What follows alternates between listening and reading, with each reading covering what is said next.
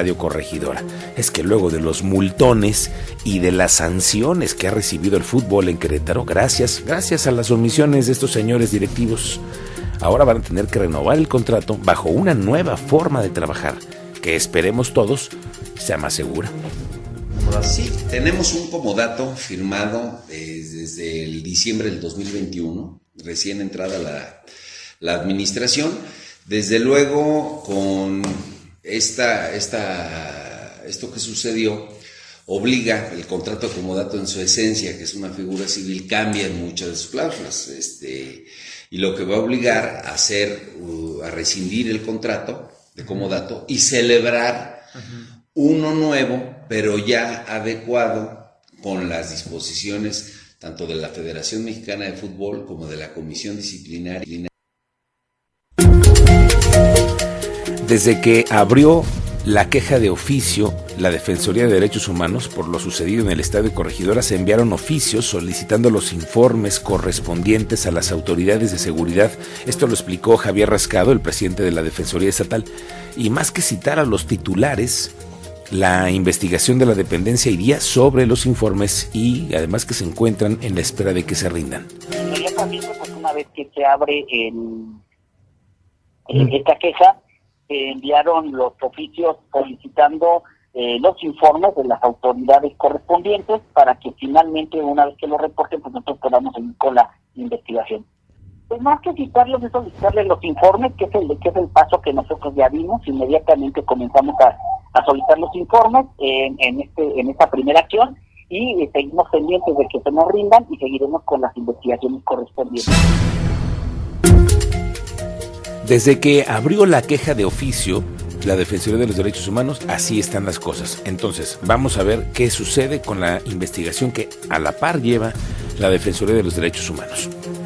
Vamos a otro asunto. El teniente Mérida nos da un reporte de lo que ha seguido con estas pesquisas, estos operativos y esta búsqueda en todo el país de hay prófugos de Querétaro con respecto al tema del Estadio Corregidora. Cuéntanos, teniente Mérida, ¿cómo te va? Buenas tardes. Muy buenas tardes, Miguel Ángel. Buenas tardes a nuestro auditorio. En efecto, como lo adelantaste, ya son 25 los mandatos judiciales ya cumplimentados.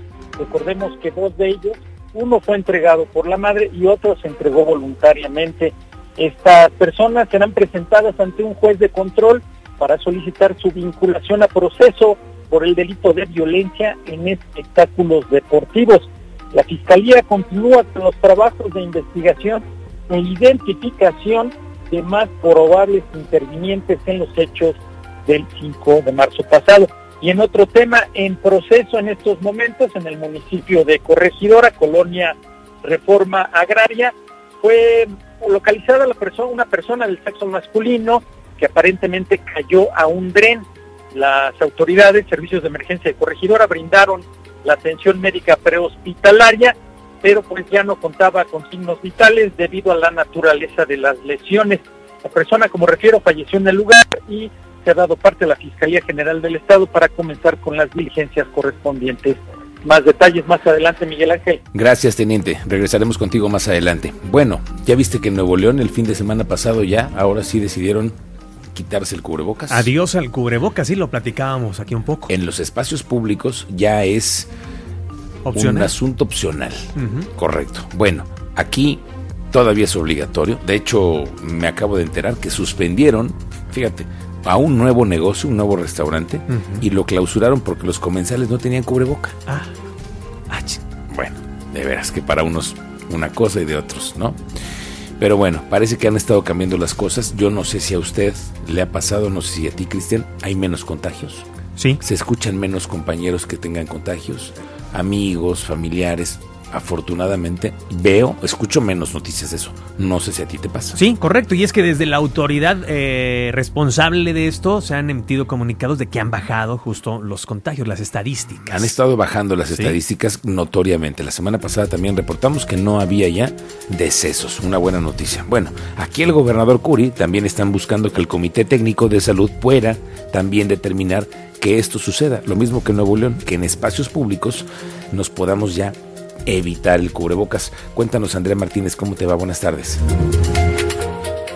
¿Qué tal? Miguel Ángel? Muy buenas tardes y a toda la audiencia. Así es, el gobernador de la entidad, Mauricio Curi González, informó que se pedirá al Comité Técnico de Salud que se pueda dejar de usar el cubrebocas en espacios públicos en el estado de Querétaro. Esto luego, bueno, de que en otras entidades federativas ya se comienza a levantar esta medida sanitaria por la disminución de los casos de COVID-19 a nivel nacional. Y bueno, en ese sentido explicó que le pedirá al Comité Técnico de Salud que ya se pueda tener una mayor normalidad pero dependerá de la decisión de las autoridades correspondientes de acuerdo con los indicadores del COVID-19 que hay en la entidad. Escuchemos justamente al gobernador de Querétaro, Mauricio Curi González. Sí, por supuesto, yo soy de los que le pide al Consejo Técnico que por favor ya nos dejen tener lo más normal posible en temas, si es que ya no es riesgoso, pero les vuelvo a repetir, esta es una decisión que no me corresponde a mí, es una decisión científica, técnica, que lo, estamos, que lo están revisando el Consejo de Salud. Incluso, bueno, Curi González estuvo que desde hoy se podría pedir que ya se deje de usar el cubrebocas, pero recalcó que es una decisión que depende de las autoridades sanitarias. Consideró que esta medida podría implementarse primero en los espacios cerrados y avanzar de manera gradual.